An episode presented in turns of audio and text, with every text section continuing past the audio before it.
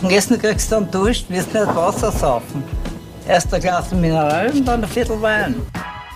Hallo und herzlich willkommen zur 96. Folge Wein für Wein. Mein Name ist Kedi. Und mein Name ist Michael. Und wir sind zwei WeinliebhaberInnen und jede Woche verkosten wir gemeinsam einen Wein. Dabei weiß der eine nie, was die andere mitgebracht hat oder umgekehrt. Michi, welchen Wein haben wir letzte Woche gehabt? Das weiß ich noch. Es war nämlich was ganz Neues. Yes. Und zwar war es der erste Wein überhaupt vom Stefan Robic, einem Fotografen, der gemeinsam mit seiner Partnerin, der Valentina, in der Südoststeiermark im Vulkanland Wein macht. Richtig. Und na, sie ist keine Winzerin, sie ist Geologin. also komplette Quereinsteiger. Und dass das funktioniert, ist schon mal spektakulär. Absolut. Und dass das dann so funktioniert, äh, nämlich in Form von Weißburgunder 2021, was da rausgekommen ist, sensationell. Super cool. Wie das alles geht, Herz in der Folge. Richtig coole Story. War Genau. super schön. Und bevor wir jetzt einsteigen in unsere aktuelle Folge, sagen wir natürlich, also müssen wir euch ein Dankeschön Genau. aussprechen. Wir freuen uns extrem, dass euch die Pakete zu unserer 100. Folge so taugen. Voll. Zur aktuellen, also zum Stand der Aufnahme, sind noch welche da. Ja. Mal schauen, wie sich das weiterentwickelt jetzt, bis die Folge sicher. rauskommt. Aber auf jeden Fall schon mal ein riesengroßes Dankeschön an euch. Yes, wir yes. freuen uns sehr schon drauf, mit euch gemeinsam dann zu verkosten. Genau, wir werden auf Social Media noch ein paar Infos dazu immer wieder bringen. Genau. Solange halt Pakete Solange da Pakete da sind. sind. Ja. Aber wir freuen uns sehr, dass euch das genauso taugt, ja. Und sind schon sehr gehypt. Aber jetzt geht es einmal um die 96. Folge. Gut, dann schauen wir das gleich mal an. Hier im Glas etwas Goldenes. Mhm. Schaut nicht hundertprozentig filtriert aus, aber ist relativ klar. Ja, vielleicht ist einfach der Glasel schier. Kann auch sein. Oh, und wenn ich dann reinrieche, und jetzt rieche ich ja endlich wieder was. Ja. Gott sei Dank. Ja, wir haben einen kurzen, ich meine, es geht sich ganz gut aus mit unseren Aufnahmen immer, aber wir haben mal zwischendurch einen kurzen Ausfall gehabt und zwischendurch wieder nichts gerochen, aber das hält sich zum Glück immer noch so 48 bis 72 Stunden, Ja, irgendwas dazwischen. Dank. Also das ist eh, muss man eh auf ist immer ein Holz bisschen. Stressfaktor, ja. Ja, aber dass es so schnell wieder weggeht, Gott sei Dank, weil gibt es auch andere Geschichten. Ja, absolut. Aber bis jetzt hat es noch immer funktioniert. Aber Gut. du riechst was. Ich riech was und ich und bin sehr zwar- glücklich drüber. Ja, das glaube ich, das will ich hoffen, dass du glücklich drüber bist, weil Also wir haben da Ah. gleich mehrere Layers auf einem Haufen. Wahnsinn. Also es ist, wenn ich jetzt am Anfang so drüber nachdenke, es ist fast wie wenn ich ein Backwerk rieche. Also wir haben so Mhm. ganz schöne, kernobstige, apfelige Noten. Ja. Das aber sehr, also einerseits ist es insgesamt gefühlt kühl, aber andererseits sind diese kernobstigen Noten dann warm. ja, So. Und dann gehen wir wirklich weiter Richtung, Richtung Backwerk. Also fast wie so ein mürber Apfelkuchen, Teig mit so Backgewürzen. Also alles so ein bisschen in diese Richtung rein. Fast ein bisschen was Nelkiges. Dann aber auch wirklich schöne Würzigkeit drinnen. Es gibt mir witzigerweise, also ich denke wirklich die ganze Zeit jetzt an so einen Apfelstrudel, so einen richtig, mit schönen, so richtigen Backgewürzen drinnen. Weil ja fast was, es ist nicht rosinig, aber sowas in die Richtung treibt mich das. Es ist nicht traubig, aber es ist so, so leichte, süße Spikes, die ich da drinnen habe. Ja, ich, ich habe mir für mich aufgeschrieben, so einen fast leicht exotischen Touch, aber ich weiß genau, was du meinst. Also Ja, dieses das ist leicht- eher so dieses, leicht getrocknete, aber für mich gar nicht so exotisch, muss ich dir ehrlich sagen, sondern nur so süße Spikes. Ja, halt so ein bisschen diesen, diesen Anklang von Wobei, ein bisschen reif werden, so ein Exotisch bisschen. passt schon. Ja, Genau. Und dann aber drunter auch wirklich was fast so leicht Hefeanklänge, aber so ganz, ganz subtil. Deswegen bin ich wirklich bei so einem Gebäcksding quasi. okay, ich bin, ich bin bei der Würze tatsächlich kühler als wie du. Hm. Also ich bin viel mehr in der Kräutergeschichte. Kräutergeschichte ist schön drinnen, aber ich habe da ganz eindeutig, oder es, es treibt mich halt voll in diese Richtung, Mhm. auch mit diesem leicht nelkigen, mit diesem leicht zimtigen drinnen. Okay, das habe ich viel, viel weniger, muss ich sagen. Und der Gesamt, also der Gesamteindruck, der allererste, aber trotzdem kühl. Ja, ja, voll. Also du hast schon so diese reiferen Aromen, was, oder diese, diese wärmeren Aromen, was irgendwie jetzt so die Fruchtigkeit Mhm. angeht. Aber das ist ja nicht das Hauptding. Also es ist alles insgesamt, das ist ein schönes Paket. Ja, ja, es ist, es ist halt ultra vielschichtig gefüllt. Es Extrem. passiert da so viel. So, ich nehme gleich mal einen Schluck und schauen wir das mal an. Es kommt ordentlich strukturiert daher. Mhm. Ich habe jetzt gar nicht so erwartet. Das hat mich fast ein bisschen erschlagen am Anfang. Boah. Mhm. Aber auf die gute Art und Weise. Also kein Problem damit. Boah. Immer aufgeschrieben, ordentlich Wumms. Ja, ordentlich Wumms indeed. Mm, Aber wirklich so von der Struktur her. Also es hat ordentlich Gerbstoff. Es hat Gerbstoff, es hat Säure, Ja. es hat Aber es gleichzeitig aber, auch einen gewissen Körper. Es, ganz genau. Also es ist. Es verschlagt mich schon so ein bisschen, aber halt auf keine schlechte Art und Ja. Weise. Bin schon okay damit. So. Also wir haben am Gaumen wirklich ordentlich Struktur. Der Alkohol an sich, der schlagt mich überhaupt nicht. Aber Säure, auch ordentlich da, das merke ich ja jetzt ne? im Nachgang extrem. Das bringt mir also ganz leichte Zästigkeit mit. Also es bringt mir so ganz leichte, frische, zästige Noten mit. Richtung eher was Zitroniges als Voll, ich bin auch anderes. eher bei der, bei der wirklichen Und- Zitronenzesten. Ja. Genau. Mm. Und im Nachgang habe ich dann nur mehr Würze. Nur mehr Gewürz. Aber das sehr, sehr, sehr intensiv. Und wirklich so, so Gartenkräutergewürze. So Mhm. ganz, ganz, ganz arg. Wirklich, also hätte ich gerade irgendwas Frisches, Grünes gegessen. Lustig. Ja, ja. Ähm, das hat natürlich auch was Voll. Mhm. mit dem Gerbstoff zu tun. Ne? Also auch dieses Draufbeißen und so weiter. Frucht ist im, im, am Gaumen jetzt nicht so intensiv. Also da ist ja wirklich, du, in, also du hast da viel mehr diese Struktur da. Die ist viel präsenter als alles, was jetzt irgendwie an Aromen da ist tatsächlich. Ich finde am Anfang halt mit dem Wumms kommt das schon so ein bisschen mit, aber dann Ja, aber nicht- zieht sich das zusammen und wird, geht viel mehr in diese Kräuterwürze Ja, ja. und in diese. Also am Schluss bleibt da wirklich nur mehr das. ja. Und es bleibt relativ lang. Also es bleibt schon relativ lang da. Und Mhm. es wird da nach hinten, also du hast halt wirklich am Anfang wirklich der Schlagschein. Mhm. Aber dann geht es relativ zusammen. Ja. Und trotzdem finde ich, bleibt hinten schon so, eine- so, eine- so eine Saftigkeit noch immer über. Also es hat insgesamt schon eine Saftigkeit und eine absolute Trinkigkeit. Also es Voll. hat einen mega Trinkfluss. Ultratrinkfluss, ja, ja. Was mir in der Nase noch bisschen gefällt hat, was ich finde, was, obwohl das jetzt schon eine Weile offen ist, immer noch da ist, es hat immer noch so eine leichte Reduktivität. Mhm. Also das, weil das haben wir jetzt noch nicht, noch nicht erwähnt gehabt. Ja, Nicken, ja. Ja, voll. Hammer.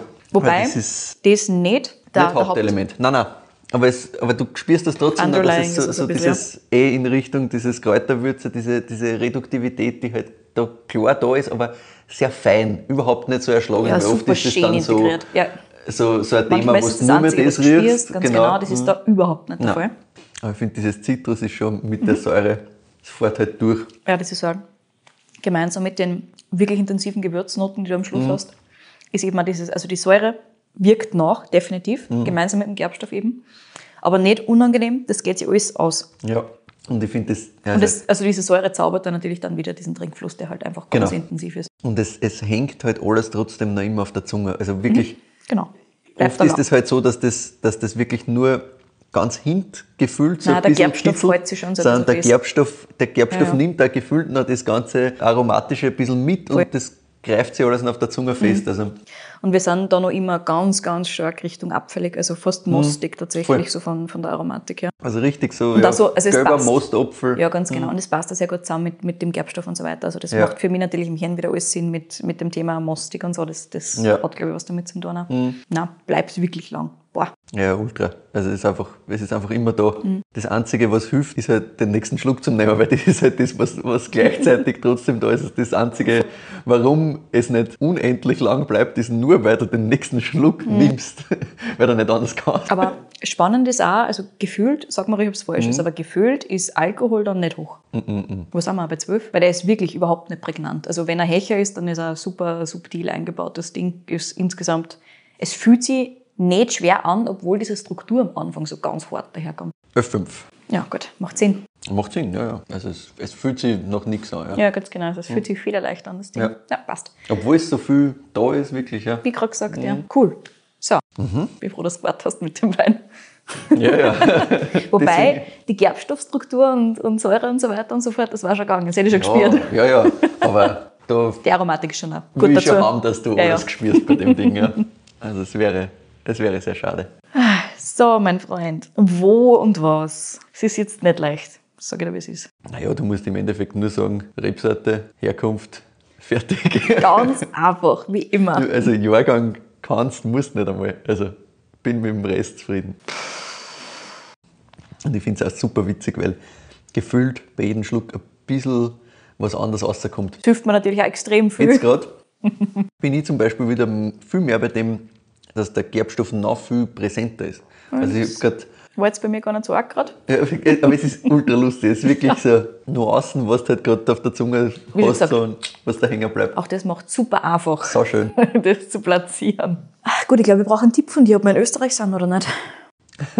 Nein, Gut, heißt das nach Österreich da? ich wüsste nicht, wohin. Ja, ja, eben.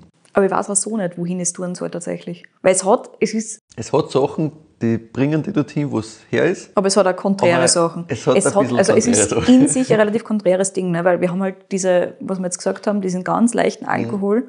Das heißt, ich kann es kaum irgendwo hinstecken, wo es warm ist, wo es wirklich warm warm ist, Korrekt. weil ansonsten hättest du die Reifen herum nicht. nein. Kriegst du niemals zusammen. Das heißt, ich muss das irgendwo hin tun, wo es kühl ist. Mhm, das ist korrekt. Aber dann durch immer rebsortentechnisch, ehrlich gesagt, nicht leicht, das zu positionieren. Also wir sind, generell sind wir nicht in der ähm, aromatischen Ecken, wie man jetzt ausgehört hat, für mich zumindest, sondern in der anderen Ecken. Also ich, ich kann mir nicht vorstellen, dass man das schön mit einer Aromarebsorte so hinkriegt. Wirklich? Und man Sauvignon Blanc im Glas oder was? Nein, nein, nein, nein. Natürlich nicht. Also wieder das Thema, zählen wir zusammen, was wir da grundsätzlich haben. Ja, eh. Also ordentlich strukturiert, wobei das ist halt auch so ein bisschen die Verarbeitungsweise, aber Genau. ordentlich Säure halt. Einmal als sind wir Basisding. mal. Ganz genau. Ordentlich Säure, so von, von der Grundstruktur, ich meine, Gerbstoff hast du halt einfach, weil du irgendwas länger auf der Maische stehen hast. Ne? Also das hilft mir halt soweit nichts. Das kannst du mal ausrechnen Ja, im genau. Endeffekt. Und halt generell sehr, sehr leicht strukturiert. Das ist nämlich das, was mich so irritiert, dass Mhm. es so ein leichtes Ding ist, das so ganz, ganz easy daherkommt. Weil das hast du halt viel öfter mal bei Aromarebsorten, aber das ist nein, kein nein. Aroma. Das regt mich auf. Gut, aber das kann halt auch eine stilistische Wahl sein. Ne? Das ist eine Aber stilistische es Wahl. ist faszinierend, ja. weil das halt insgesamt sehr, sehr leicht daherkommt und trotzdem so diese, diese eher wärmeren Ecken hat. Ist es besonders alt? Nein, gell? Weil es hat insgesamt extrem frische Struktur Mhm. So dann. frisch, ja, ja. Ja, nein, nein. Ich kann da das Jahr mal verraten, das hilft da eh nicht. Das hilft mir überhaupt nichts. Aber sag mal 20. 20. Okay, das heißt wieder ganz kühles Jahr, nicht 21 oder so in der Richtung. Gut. Also, wie schon gesagt, eher in der kühlere Ecken geschmissen. Nirgendwo, wo es ganz warm sein kann oder wo es zwischendurch immer so warm wird, weil ansonsten kriegst du eben diese Ö5, 12 Alkohol da einfach nicht hin. Korrekt. Aber rebsortentechnisch. Ja, ich meine, ich kann eh nur Richtung, ich kann mir voll schwer vorstellen, dass das, dass das mit, ich meine, Burgunderrebsorten ist das Erste, was in meinen Kopf kommt, aber ich kann mir es schwer vorstellen. Nein, ist auch vollkommen.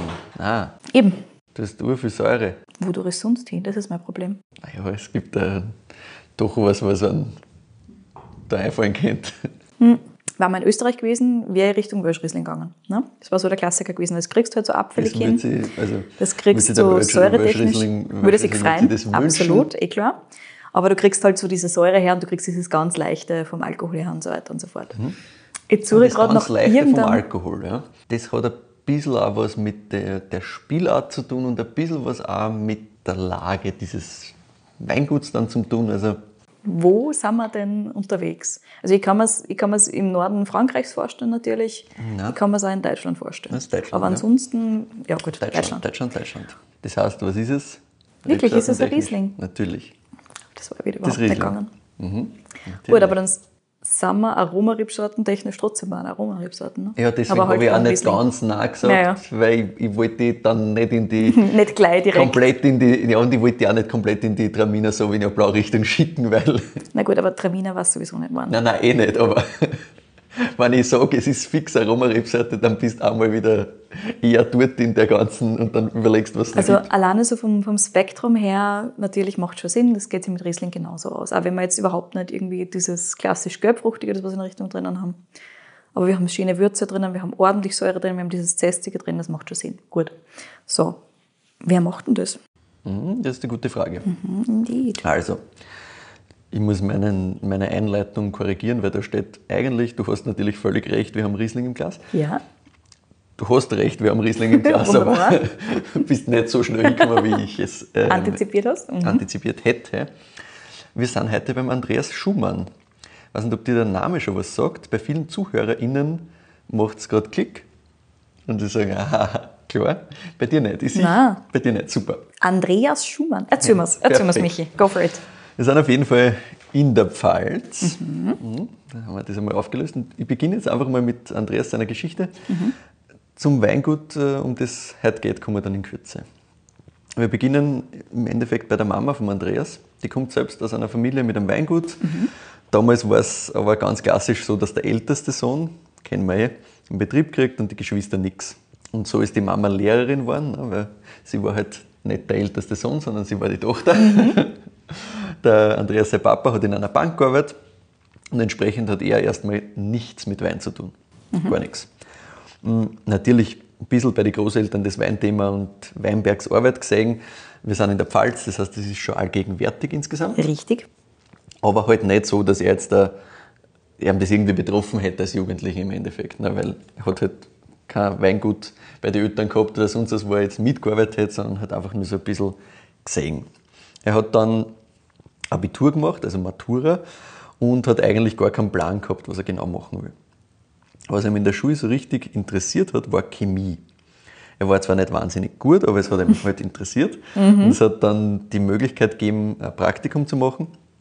Und der Großteil seiner Kolleginnen, die auch im Chemiebereich interessiert waren, sind zu BASF gegangen. Mhm. Die haben ja ein Headquarter quasi in Ludwigshafen. Das liegt so ungefähr 20 Minuten westlich von Wachenheim, wo wir dann hinkommen. Mhm. Und der Andreas hat gesagt, er hat es halt nicht gefreut, dass er da 20 Minuten irgendwie hinpendelt. Ach so, nur deswegen, also, okay. Ja, kein Interesse. und ist dann zu einem Weinchemiker gleich in der Nachbarschaft gegangen. Am Weinchemiker? Mhm. Mhm. Und hat dort im Endeffekt die ganzen önologischen Pulver abgewogen. Also alles, was man halt so dazu schmeißt in Weine oder damals dazu geschmissen hat, sagen wir so. Mache ich auch heute noch, je nach, je nach Zugang. ja, also alles halt an Zusatzstoffen. Und das war im Endeffekt so sein erster Zugang zu Wein.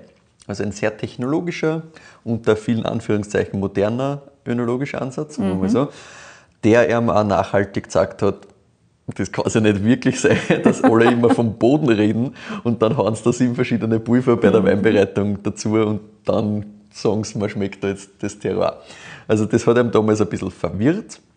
Wann, war damals, war halt, wann hat er das gemacht? Ich komme dann auf die, auf die Zeit, wo wir sind. Also das war irgendwo in den 90er. Okay, gut. Also Man kann es einordnen. Einige, einige mhm. Zeit her. Nach der Matura hat der Andreas dann den Wehrdienst verweigert, hat quasi Zivildienst gemacht mhm. und da hat es ein Projekt gegeben, wo man mit Menschen mit einer Beeinträchtigung im Weingarten gearbeitet hat. Mhm.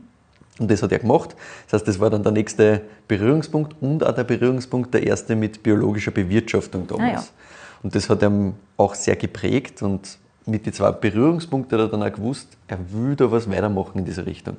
Er will was mit Weinbau machen, hat dann die Winzerausbildung in der Mittelhart gemacht für drei Jahre und ist dann auch nach Geisenheim, um dort zu studieren. Und zu dem Zeitpunkt war für Andreas Schumann schon klar, dass es in die biologische Richtung geht. Also er hat äh, in Geisenheim schon Seminararbeiten zu Bio-Weinbau geschrieben. Ah, ja. Seine Abschlussarbeit äh, ebenfalls Bio-Weinbau hat sich da voll drauf konzentriert, weil ihm das einfach voll angefixt hat damals und halt mit diesen zwei Erlebnissen quasi, auf der einen Seite, es kann ja nicht sein, dass man da lauter Scheiß reinhauen, mhm. und auf der anderen Seite dann die Arbeit im Weingarten, was halt biologisch bewirtschaftet war, als zweiten Anknüpfungspunkt, um zu sagen, so geht es also auch.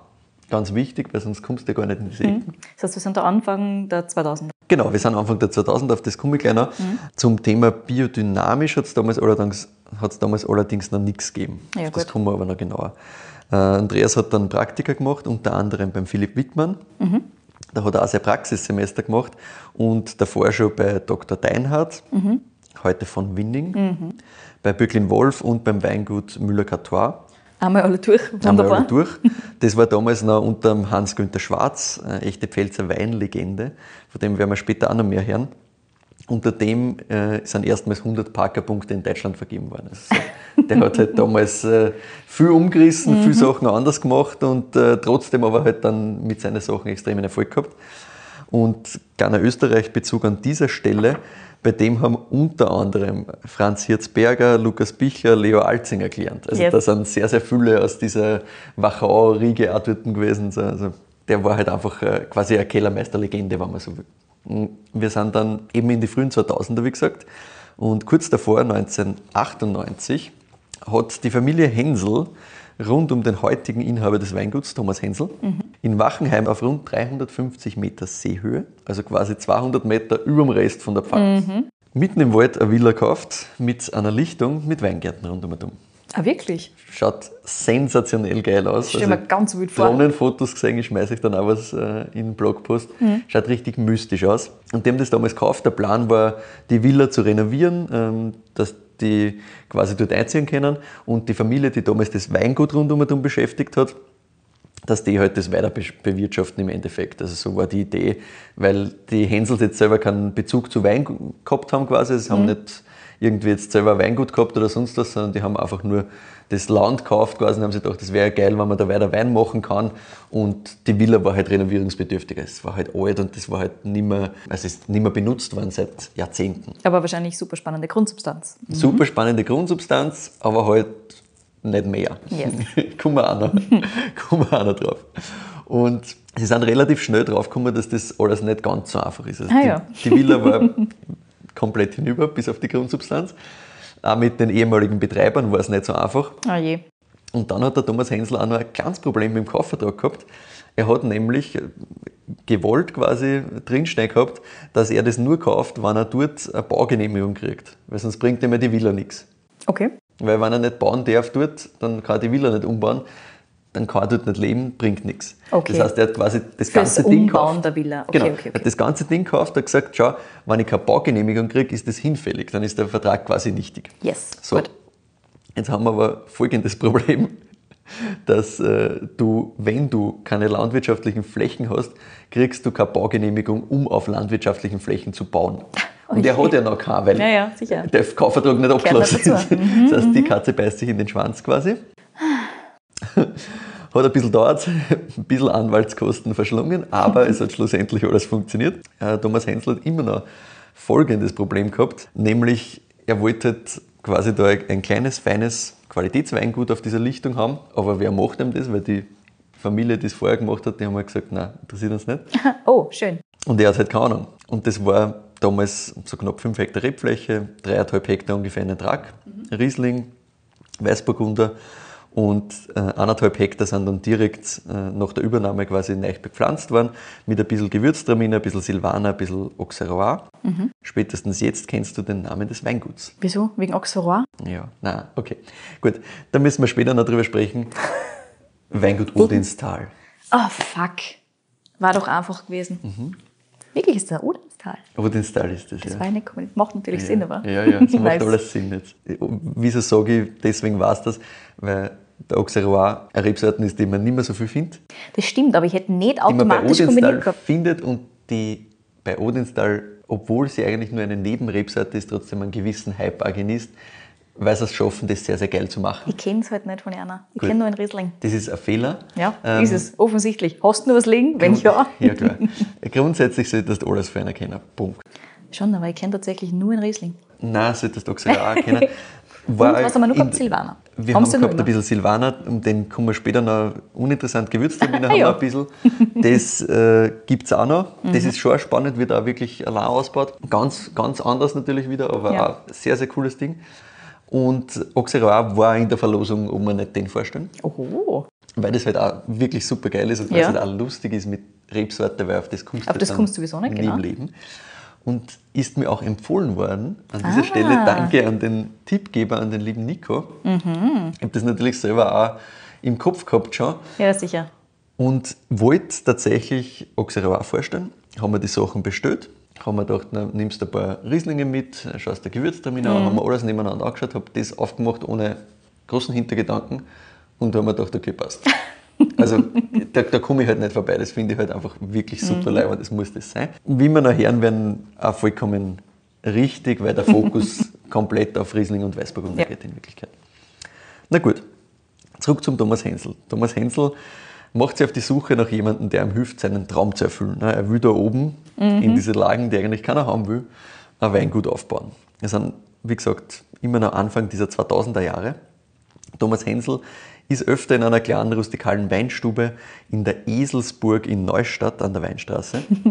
und er lernt dort einen anderen Stammgast kennen, den Hans-Günther Schwarz. Und der Thomas Hensel packt den Hans-Günther Schwarz ein, fährt auf mit ihm ins Odinstal, sagt ihm das und fragt ihm, ob das überhaupt funktionieren kann, dass man da oben irgendwas machen Was kann. Ordentliches ob das, macht? Ob das reif wird, ob das überhaupt geht oder ob das völlig Banane ist, was er sich da vorstellt und er träumt.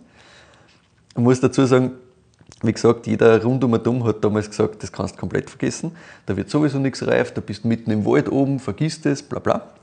Der Hans-Günther Schwarz hat gesagt, das kann schon funktionieren, es ist aber auch völlig Banane. und das hat dem Thomas Hensel vollkommen gereicht und er hat gesagt, passt.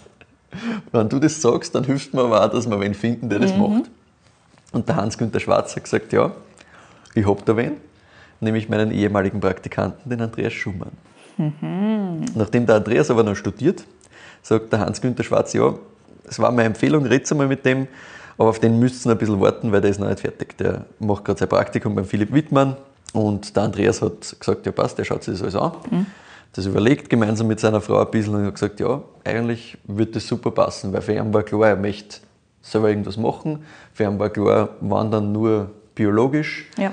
Ähm, alles andere macht keinen Sinn, war für ihn klar. Und Thomas Hensel hat zwar einen anderen, ein bisschen einen pragmatischen Zugang zu der Sache. Der hat nämlich einfach gesagt, ja, ich will da wohnen und ich will nicht, dass vor meinem Fenster Ich wollte gerade fragen, woher das mit Bio kommt, aber Genau. das macht natürlich jetzt nur Genau. viel mehr Ich Sinn. will nicht, dass da die ganzen Spritzmittel mal quasi ins, ins Wohnzimmer fliegen, interessiert mich nicht. Deswegen ja, gern machen wir es biologisch. So, die Weingärten sind zu dem Zeitpunkt, wir sind im Jahr 2004, noch von den ehemaligen Besitzer im Lohn bearbeitet worden. Und der Andreas hat zum Thomas Hensel gesagt, bitte sag denen erst, wenn ich fertig bin, dass einer Vertrag gekündigt wird, nicht, dass die dann irgendwie angefressen sind. Ja. Hätte er auf einem hören sollen Oh war es ein bisschen reibungsloser gegangen. Der Thomas Hensel hat sich gedacht, naja, er möchte es denen schon fairerweise gleich sagen, weil er hat jetzt eigentlich da wen gefunden, mit dem es perfekt passend zu passen scheint, sagen wir so. Ja, er sagt es ihnen halt. Ne? Und hat denen das gesagt. Und die haben gemeint, okay, na passt, dann machen wir nichts mehr. Yay. Und das war im Juni. Die haben einfach im Juni hingeschmissen und damit haben wir folgendes Szenario. Die Villa ist gerade entkernt, Großbaustelle. Kein Strom, kein Wasser, kein Keller im Endeffekt, keine Fässer, keine Maschinen, nichts. Weil das hat natürlich alles den Vorbesitzern gehört, Ja, klar. die das ja weiter bewirtschaftet haben bis jetzt. Und die haben gesagt, danke, Wiedersehen. Oh, das Chaos. Richtig ungut. Und der Andreas hat jetzt gerade Praktikum bei Wittmann gemacht.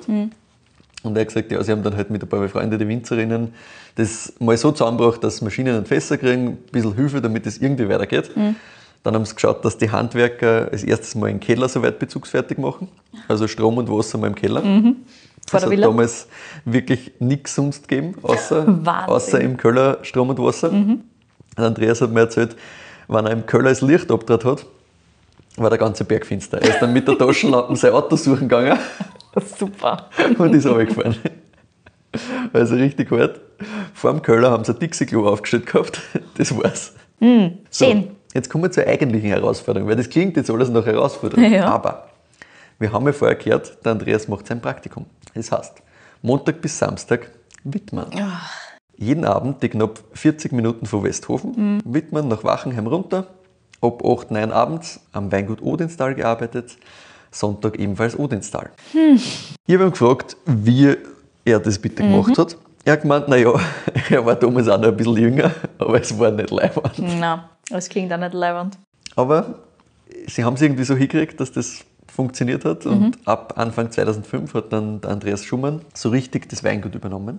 Großer Vorteil der Flächen war, dass die einerseits schon zwischen 1978 und 1988 großteils gepflanzt worden sind. Also 15 bis 25 Jahre alte Reben. Yes. Und zudem waren die Vorbesitzer auch Biovorreiter in der Region. Das heißt, seit 92 war das eigentlich alles schon biologisch bewirtschaftet. Ah, okay. Also- das heißt, sie haben es fortsetzen Sie haben können. das im Endeffekt fortsetzen Praktisch. können. Genau. Super praktisch. Und dann ist recht bald natürlich der nächste Schritt aufgekommen, das Thema Biodyn. Und der Andreas hat gesagt, ja, grundsätzlich schon immer irgendwie so ein bisschen Interesse gehabt, weil er halt gesehen hat, dass viel große Weingüter wie eben Romani Conti im Burgund oder Sint Humbrecht in, aus dem Elsass oder auch die Elisabetta Foratori hat er genannt, dass die halt in diese Richtung arbeiten. Und das kann, da muss irgendwas dahinter sein, warum sollten es diese Okay. ganz großen Das heißt, er hat es bei den Großen gesehen und hat sich gedacht, es kann nicht ganz falsch Kann sein. schon spannend aber sein. Mhm. gleichzeitig hat er sich gedacht, das ist irgendwie alles ein Scheiß. er hat sich gedacht, ja, okay, alles Hokuspokus, Mhm. was soll das jetzt genau sein? Die graben irgendeinen Scheiß ein. Ich mein, so lustig, weil er halt der Vergiss. absolute heute dafür beraumt, also berühmt Heute- ist. heute dafür berühmt, berühmt ist. nicht bekannt, berühmt ja, eigentlich. ja, genau. Aber damals halt äh, nicht. Und wirklich persönlich ähm, war ihm das einfach sehr suspekt. Wahnsinn, ja.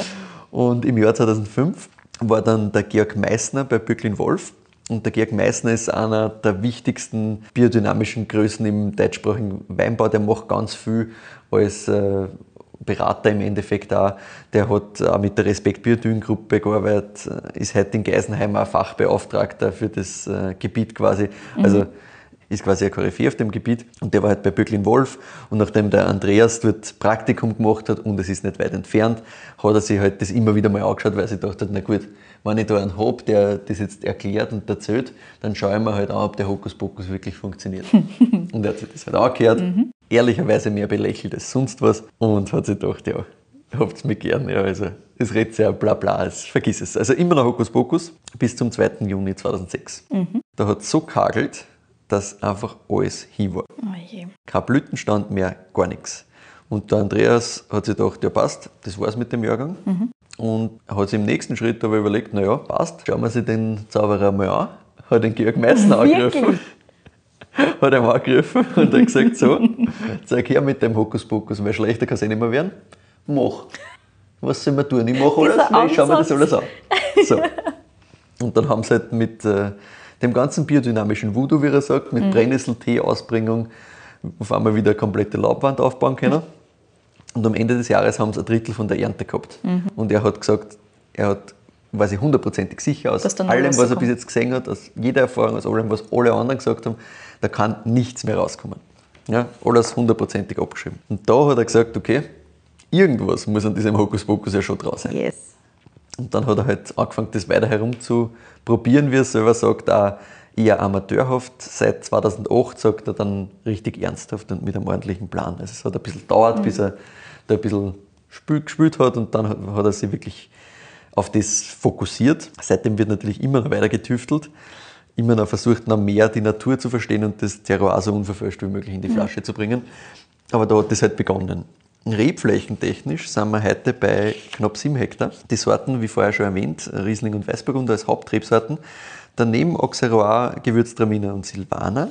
Wobei Silvaner, deswegen habe ich vorher schon so gesagt, naja, beim Silvaner ist jetzt gerade eine kleine Fläche von 0,2 Hektar gerodet worden, mhm. kommt Riesling hin und auch die restliche Silvanerfläche, das sind nochmal ungefähr 0,2 Hektar, mhm. wird wahrscheinlich in ein paar Jahren dran glauben müssen. Okay. Ist einfach keine Rebsorte, die für den Andreas relevant ist. Mhm.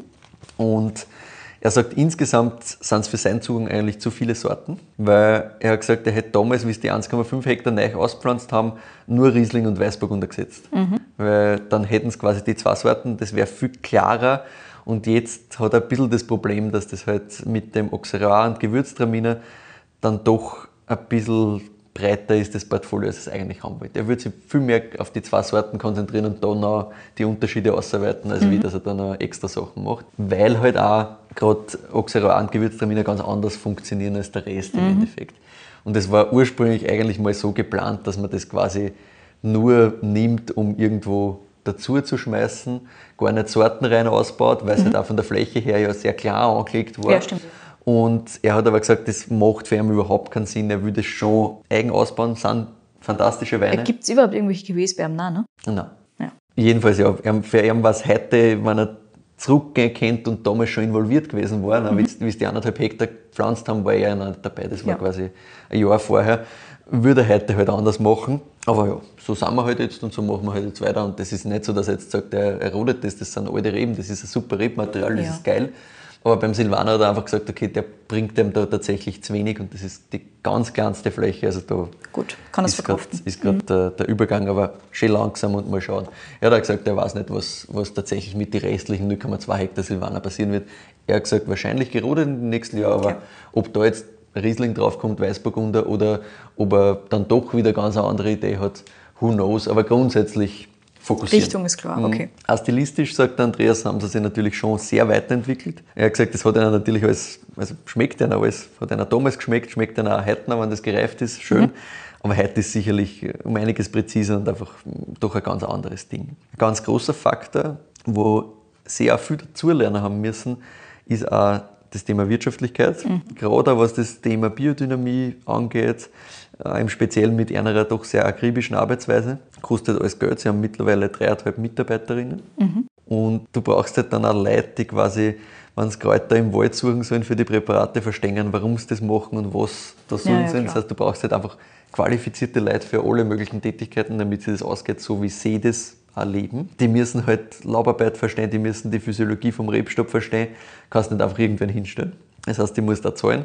Und er sagt, im Endeffekt haben sie von Anfang an halt gar keine Ahnung gehabt von Kalkulation. Das habe ich ganz spannend gefunden, weil er gesagt hat, das lernst du halt in der Schule und im Studium nur in der Theorie. Sie haben am Anfang eine 24.000 Flaschen gehabt im ersten Jahrgang und keine Kunden, weil das Weingut war ja von What? null weg. Ne? Ja, ja. Und dann war jetzt einmal die Frage, okay, wie kriege ich das unter die, unter die Leute? Hat keiner kennt. Dann haben sie eigentlich in die ersten Jahre jedes Jahr die Preise erhöhen müssen, weil sie gemerkt haben, das geht sich so nicht aus. Was natürlich auch super schwierig ist, weil gesagt, sie waren halt teilweise dann in Lokale drinnen, wo es im offenen Ausschank waren, also wo die, die Weine halt offen verkauft worden sind. Dann verkaufst du halt einmal 180 Flaschen oder so, schnell. Und dann erhöhst du die Preise und dann geht sich das für offen halt nicht mehr aus. Weil glasweise sagen die Lokale halt, naja, ich kann da jetzt nicht, weiß nicht, 14 Euro draufschreiben oder 10 Euro oder was auch immer es damals waren. Das heißt, dann wandern die Weine in die Weinkarte, wenn du Glück hast, oder du wirst ganz rausgehauen. Und dann hast du halt das Thema, dass du dann 8 Flaschen verkaufst statt die 140 oder so. ne? Also Ja, ist ja klar. Ganz eine andere Relation, musst wieder komplett umdenken.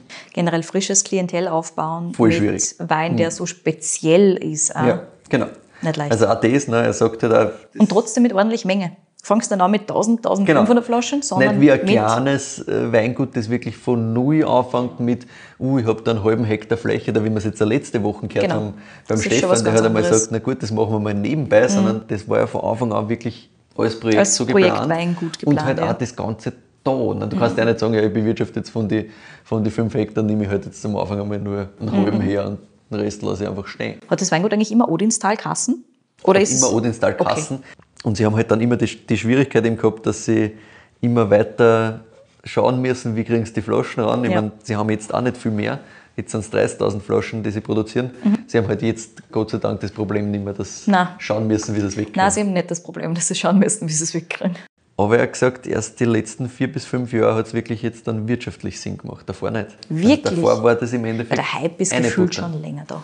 Ja, schon, aber ich glaube, der Hype ist halt die eine Sache in einer Bubble und das dann umlegen auf schon. Märkte auch, also weil Ja. das kauft halt dann trotzdem der Sommelier oder die Sommelier von da und dort kaufen da halt nicht gleich dann deine 30.000 Flaschen ab. Richtig. Also es ist immer so, glaube ich, ein schmaler Grad. Ja. Aber jetzt, Jetzt wunderbar, können sie sich gar nicht mehr beschweren. Super. Aktuell sind es mit 65 Prozent in Deutschland, also immer noch ein Großteil. Mhm. Ja. Rest dann Export für USA, Dänemark, Italien lustigerweise. Italien, Mhm. wirklich. Habe ich auch gesagt. China, Japan, Australien, so weit, so gut. Italien habe ich auch gefragt, warum.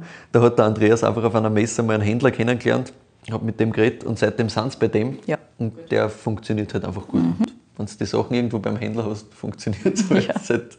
Braucht nur in die richtige Publikumsschiene reingehen. Das ist halt, ist halt geil. So, jetzt kommen wir mal zum Wein. Im Yes. Glas haben wir den Riesling Vulkan 2020. Der erste Jahrgang Vulkan war 2018, der letzte Jahrgang ist 2020. Warum? Sage ich dir gleich. Bitte. Der Wein heißt deswegen einmal Vulkan, weil da vor tausenden Jahren mal ein Vulkan ausgebrochen ist, der dann quasi den Boden so geformt hat. Also du hast tatsächlich dort einen Buntsandstein, darüber Muschelkalk, darüber Keuper, ist ein tiefgründiger, tonhaltiger Boden gehabt. Dann ist der Vulkan ausgebrochen und das Ganze hat sich quasi um 90 Grad verschoben. Ah ja. Jetzt hast du nebeneinander quasi aufrecht stehend diese verschiedenen Gesteinsschichten, Wieso nicht? was urgeil ist natürlich, weil du wirklich rein nebeneinander hast, wo unterschiedliche Böden da sind. Okay. Und sie machen ja auch ganz viel äh, in dem, im Ausbau dann quasi wirklich auf den einzelnen Bodentyp spezifisch, wo sie sagen, ja passt, das ist nur Muschelkalk, das ist der Riesling von da und da und ganz genau spezifiziert, welche Zellen das im Endeffekt sind, die da reinkommen. Und da haben wir eben das Thema, dass das alles gemeinsam zusammen ist. Das heißt, du hast äh, eben bei einer Zelle halt Buntsandstein, bei der nächsten kommt vielleicht der Keuper raus, dann hast du zusätzlich auch noch Basalt und sie wollten eben einen Wein haben, der den gesamten Berg repräsentiert und Ah ja. nicht nur die einzelnen Gesteinsschichten. Und so ist quasi die Idee für den Vulkan gekommen.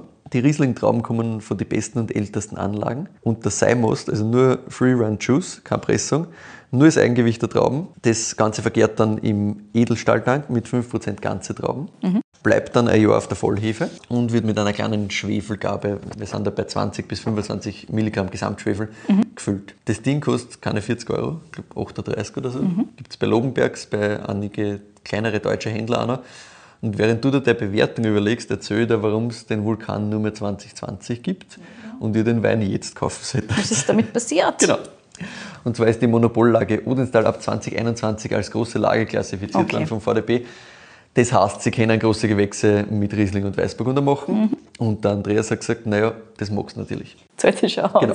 Weil es gibt halt zusätzliches Standing. Es gibt natürlich auch einen anderen Preis, den man aufrufen kann. Wenn es GG ist, logisch, Mhm. ist halt einfach eine andere Preisklasse. Aber das heißt, das ist jetzt GG Odenstal. Komme ich gleich drauf. Und der, der VDB kostet auch ordentlich Mitgliedsbeitrag. Also deswegen haben sie gesagt, naja, wir werden sicherlich nicht jetzt der VDB-Mitglied und machen dann keine großen Gewächse. Also es muss sich schon ausgehen. VDB-Mitglied ist. Ja, schon, gell? Fun, fun, fun.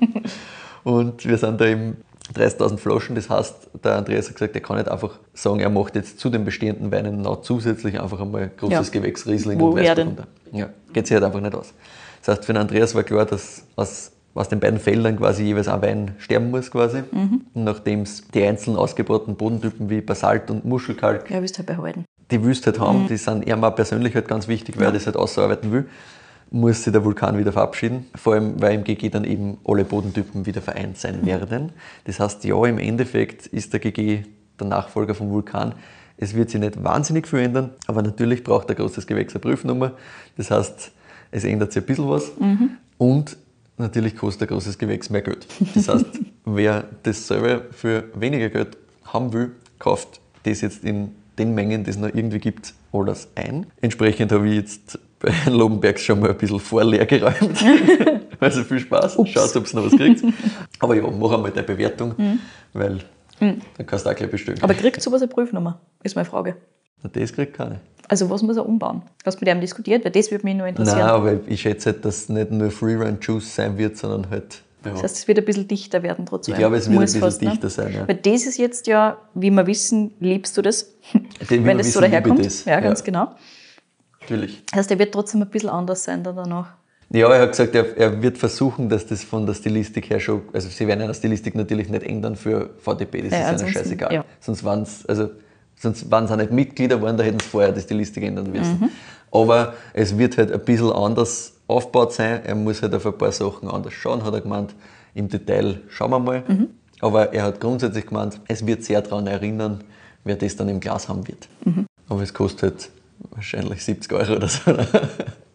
Keine Ahnung, aber ein großes Gewächs, da, da hast du halt immer einen Preis drauf, das ist halt Sache. Ah ja. Ich, ich meine, gut. Ich hätte 59 oder so in der Richtung geschätzt. Ich hätte 59 oder so in der Richtung geschätzt, weil die Deutschen sind Hm? Trotzdem eh sowas. Preisdumping. Voll. Eh Das ist eh immer, ja. zu günstig bei einer. Deswegen sagt er, er erzählt er ja auch von diesen Schwierigkeiten, weil Ja. du kannst halt für einen Pfälzer Wein dann Voll. trotzdem nicht sagen, Das ist ja, nämlich wirklich ein Problem. ja, wenn du das mal Auch wenn du sowas- ja. und da 70 Euro draufschreibst, irgendwas dann Frankreich kauf ich Herz da hast. sofort ab. Ja, Absolut. weil halt Weltklasse. Ja, ja. Nein, ist schon ein absolut schönes Ding. Danke, dass du es hergestellt hast. Wunderbar. Wir probieren trotzdem den Oxerau auch bitte irgendwann einmal, Ja, weil das natürlich. interessiert mich jetzt umso mehr. Sicher. Ehrlich gesagt, das habe ich nicht am Schirm gehabt.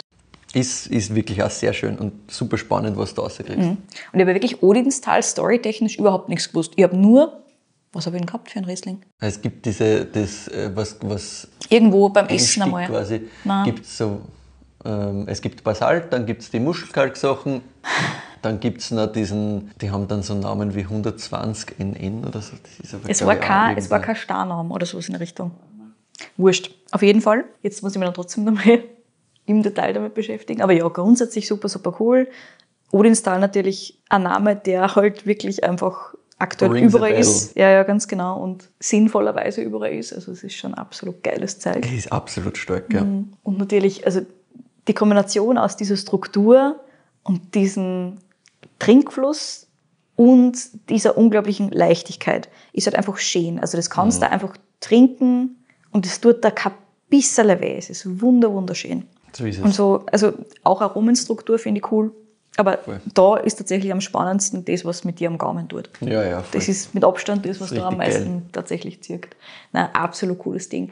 Ich, mich würde es tatsächlich interessieren, wie das altert. Mhm. Aber es hat sicher die Struktur, um altern zu können. Mich das so interessieren, wie es Definitiv. dann, wie's, also was dann wirklich dabei rauskommt. Das ist wirklich ganz spannend. was, ja was trotzdem- stärker rauskommt. dann, Ja, ganz genau.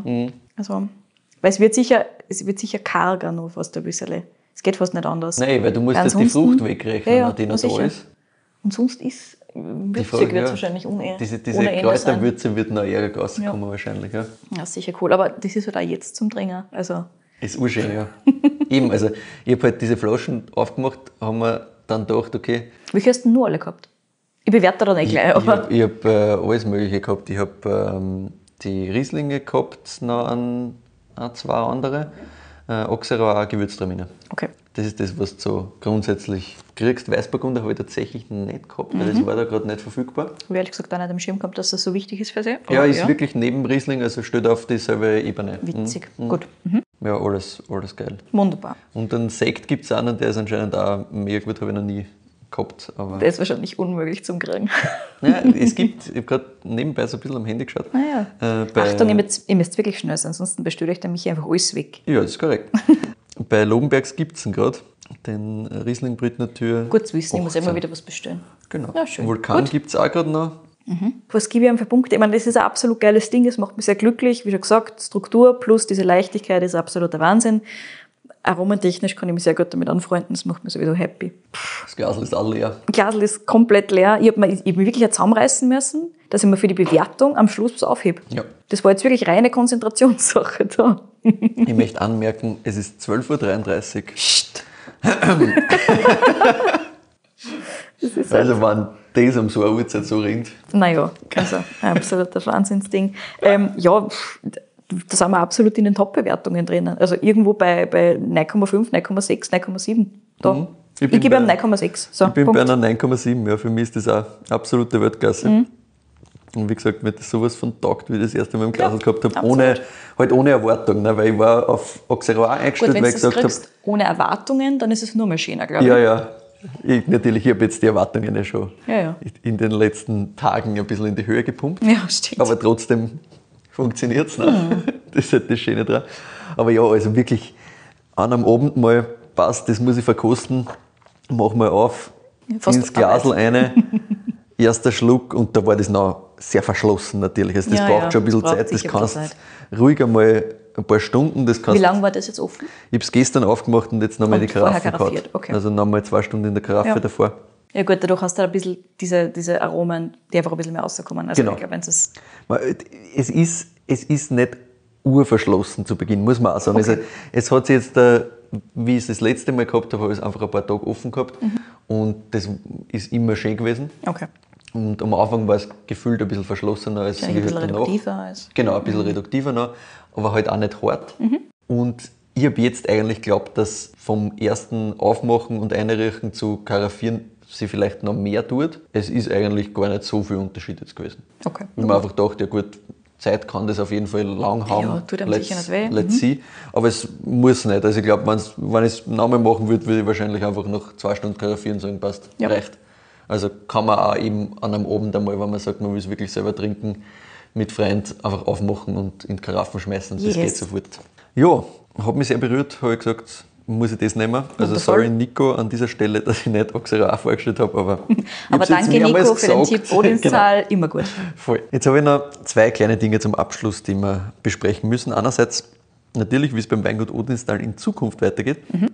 Aber zuerst eine ganz andere Geschichte. Okay. Ich habe den Andreas natürlich fragen müssen, wie das eigentlich geht, dass man ein Weingut führt. Das ist Kellermeister, Außenbetriebsleiter, Verkäufer, Buchhalter, Kalkulant, was er halt alles sonst noch so macht Ja. Ohne dass man das gehört. Wie schafft man es, dass man seine gesamte Energie, sein gesamtes Engagement da reinschmeißt, ohne dass das deins ist? Und der Andreas Ja, hat das gesagt, ja, nicht leicht. es hat grundsätzlich hat das Vor- und Nachteile. Ich habe natürlich gesagt, ja, musst mir die Frage nicht beantworten, das würde mich halt interessieren, weil du hast halt da jemanden, dem gehört das, die Familie Hensel dahinter, Ja. und dann bist du im Endeffekt halt nur Angestellter. Was mich interessieren darf, vielleicht erzählst du mir das nachher Ja. Ja? Ich versuche es mir zu merken. Also eine Frage. Achso, darf ich? Wunderbar. ähm, muss er sie in irgendeiner Form absprechen? Ist es mit den Hänsels das, in irgendeiner auf, das, Form? auf das komme ich. Also grundsätzlich wenig. Ja. Okay. Ähm, der Andreas hat das so mal erklärt. Der eine Vorteil, ganz simpel gesagt, ist der fixes Gehalt. Egal wie der Jahrgang ist. Ja, gut. Das ist einmal grundsätzlich einmal einfach ein Vorteil. Stimmt also er hat gesagt, es ist wurscht, du hast die Sicherheit, du kriegst der Kohle. Mhm. Der zweite, und das ist in Wirklichkeit der viel spannendere Punkt und der viel logischere Punkt ist, dass der Andreas sagt, naja, er hat damals mit 26, 27 da angefangen. Er hat nichts geerbt, er hat kein großes Weingut in der Familie. Er hätte es nie machen können. Mhm. Ja, ja. Und was dazu Gut. kommt, seine Frau und der haben sich sehr früh für Kinder entschieden. Also schon während dem Studium haben sie das erste Kind gekriegt. Okay. Und er hat gesagt, wenn er jetzt zur Bank gegangen war und gesagt hat, ja, ich hätte gerne einen Kredit für ein Weingut, ich will das da starten, Eigenkapital habe ich jetzt nicht, aber dafür will ein Kind und wir planen auch, dass wir noch mehr kriegen, sie haben halt vier Kinder, dann hätten die ihm halt einfach nur ausgelacht. Gut. Und er hat gesagt, für ihn war das eine Möglichkeit, das zu machen, was er sich vorstellt. Also er kann sich da vollkommen verwirklichen, das wäre sonst nie gegangen. Und zusätzlich ist es so, und das beantwortet auch ein bisschen deine Frage, der Chef, der Thomas Hensel, mischt sich eigentlich ins Tagesgeschäft nicht ein. Okay. Die arbeiten halt auch schon so lange zusammen, dass er da wirklich ziemlich freie Hand hat. Vertrauensbasis. Natürlich klar. ist es so, dass er bei der Weinstilistik, auch bei der Verpackung immer mal ein bisschen irgendwo einen Kompromiss eingehen muss, weil er halt einfach nicht sagen kann, gescheißen, das ist mein Ding. Ja, also, Aber es klingt jetzt so, als würde das ganz gut passen für es, alle. es passt gut, voll. Und insgesamt ist natürlich, sagt er auch ganz fair, ein, ein Nachteil, wenn es der wurscht sein kann im Endeffekt, wie gut das Ganze rennt, Ja. weil er verdient halt immer dasselbe. Also ob jetzt der Jahrgang gut ist und sie ur viel verkaufen oder ob der Jahrgang schlecht ist und sie nichts verkaufen, er verdient das Gleiche. Also er hat auch nicht den Vorteil, nicht quasi, dass er sagt, er kann jetzt von dem Erfolg sich mehr ausnehmen oder wie immer.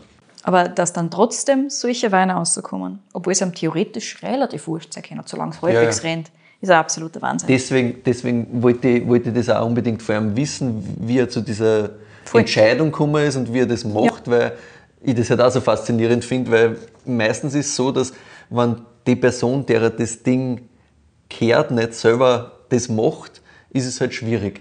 Weil dann ist halt der nächsten Person so ein bisschen wurscht. Ja, ja. ah ja, Ja, es so ist ist halt nicht halt. mein Ding. Ja, und angestellt er angestellt. sagt, nein, er hat sich das für sie so äh, zurechtgelegt, quasi, dass er gesagt hat, er hätte das halt nie haben können. Und ich glaube, das ist der ganz, ganz große Punkt, dass er sagt, das hätte ich mir nie selber leisten können, weil Mhm. wie? Ich hätte nicht einmal irgendwas gekriegt, dass ich da von null anfange oder sonst was. Mhm. Weil krieg einmal irgendwo schnell ein paar Reben, dass du anfängst in den Keller und geht nicht. Mit Kindern auch noch daheim und Na eh.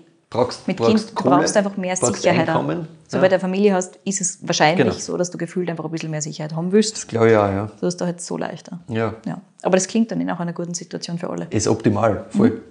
Und äh, er, er, kann auch, er hat auch die Freiheiten, dass er halt Sachen macht. Er macht auch Beratungsgeschichten bei anderen Weingütern und so Sachen mit. Ja. Also er ist da eben, wie du schon angesprochen hast, in dem ganzen biodynamischen Thema totale Koryphäe und Yep. Mhm. wird super, super hoch angesehen, gerade im deutschsprachigen Raum. Und das funktioniert alles. Also die Zusammenarbeit ist in Mhm. Ordnung. Ja, und zur Zukunft hat Andreas gemeint, im Prinzip geht es einfach darum, die Natur noch besser zu verstehen. Also noch mehr die Details, noch mehr zu vertiefen, die Balance im Weinberg zu optimieren, auch mit dem Klimawandel zurechtzukommen. Also wie halte ich den Weinberg vital, obwohl es so trocken ist? Weil die Temperaturen sind aktuell bei ihnen noch nicht das Problem, weil sie halt weiter oben sind. Ja, genau. Und sie liegen quasi genau, und das ist aber schon ein Problem, im maximalen Regenschatten vom Pfälzerwald. Ui. Das heißt, bei einer kommt gar nichts runter. Und entsprechend haben sie halt mit Trockenstress und Co. zu kämpfen. Sie wollen halt keinen offenen Boden haben, entsprechend ist natürlich alles begrünt. Aber sie müssen halt schauen, dass möglichst viel Humus unter der Begrünung haben, dass das Wurzelwachstum angekriegt wird, auch wenn nicht so viel Regen kommt. Das heißt, es geht eher in die Richtung, dass man die Präparate ein bisschen öfter einsetzen muss, damit es ohne Regen und auch ohne Bewässerung irgendwie geht. Das ist schon hart. Ja, ja, er hat gesagt, das ist gerade die größte Challenge. Ähm, Fläche wird jetzt nicht größer werden aktuell, das ist nicht der Plan. Es geht gerade eher darum, dass man Mitarbeiterinnen findet, die sie brauchen, weil sie wollen halt optimal ausgebildete Leute haben. Ja.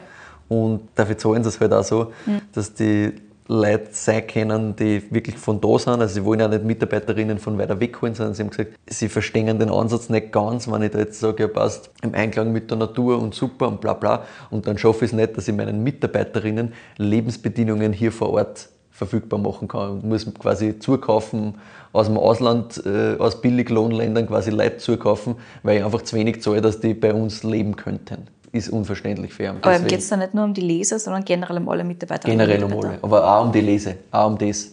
Also ihm geht es grundsätzlich darum, dass er sagt, er möchte haben, dass die Leute, wenn sie wollen natürlich, auch bei einer da sich ein Leben aufbauen können mit dem, Okay. was sie da verdienen. Und nicht, dass er einer quasi so viel zahlt, dass sie halt dann eigentlich wieder in irgendein anderes Land fahren müssen, wo sie um das Geld mehr kriegen als wie bei einer.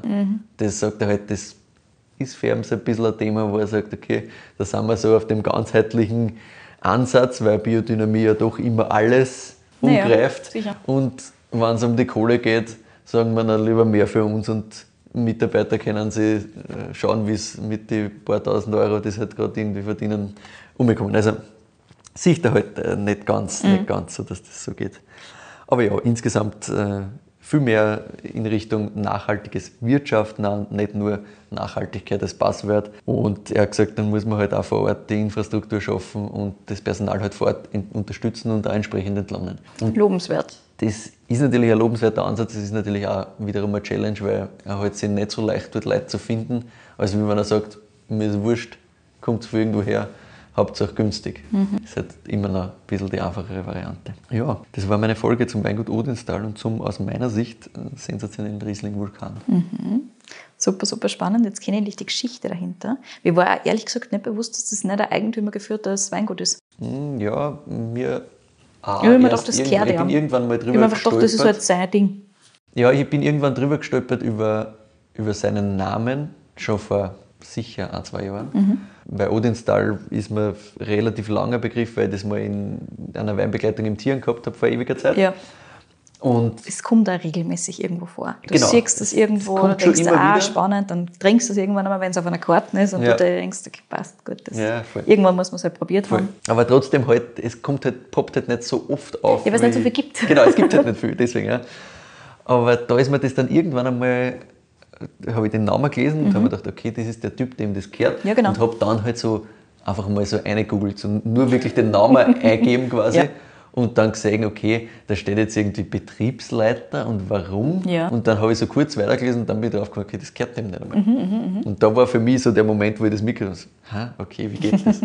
Aber dann wieder brach gelegen, bis dann irgendwann der Moment halt passt hat. Dann habe ich auch noch den Hinweis zusätzlich Ja, gekriegt. genau. Auf der Liste habe ich schon mal gehabt mit eben Auf der Boxer Liste ein steht's natürlich Fragezeichen, weil Na, bei mir eben nicht mit Riesling Fragezeichen, weil der Riesling halt geil war damals.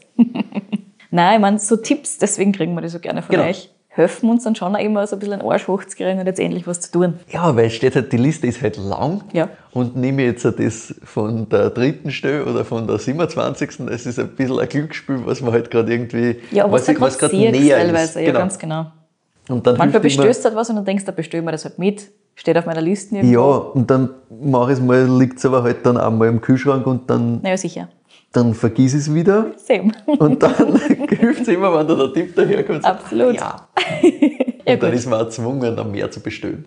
Ja, so ist es halt leider. Ja. Oh Tja, nein. was soll man tun? Währenddessen, während du abmoderierst, bestell einmal. Ja, gönn dir, aber bestell dir nicht alles an. Jetzt lassen wir noch ein bisschen was übrig. Auf jeden Fall vielen Dank, lieber Michi, und auch euch vielen Dank fürs Zuhören. Wie schon gesagt, wir freuen uns natürlich immer über Feedback von euch, auch über Bewertungen und Follows auf Apple Podcast und auf Spotify. Auf unserer Website weinfürwein.at könnt ihr jederzeit vorbeischauen für Infos zu den jeweiligen Weinen und Winzerinnen. Da haben wir mal so eine Kurzfassung unseres Podcasts drinnen, inklusive Links, wo ihr die Sachen herkriegt. Auf Instagram findet ihr uns auch unter Wein für Wein. Privat sind wir dort auch. Der Michi unter Bruegel und ihr unter Katie in Vienna. Über Feedback, über Weinvorschläge, über Winzerinnen-Tipps, auch über, was weiß ich, Weinreisevorschläge. Wir nehmen ehrlich gesagt alles von euch sehr, sehr gerne. Am besten per Mail an entweder kedi.weinfürwein.at oder michael.weinfürwein.at. Die Weintipps und Winzerinnenvorschläge bitte jeweils nur an eine oder einen von uns zwar, aber ihr kennt sich her, also ihr wisst ja, wie das Ganze funktioniert mittlerweile. So ist es. Wir freuen uns natürlich extrem über alles, was ihr uns da so schickt und natürlich auch über Bestellungen des Pakets. Ich hoffe, das ist noch aktuell. Falls nicht, schreiben wir euch auf Instagram natürlich, wenn die Pakete leer sind, So falls diese Pakete weg sind, bevor unsere Folge da jetzt rauskommt.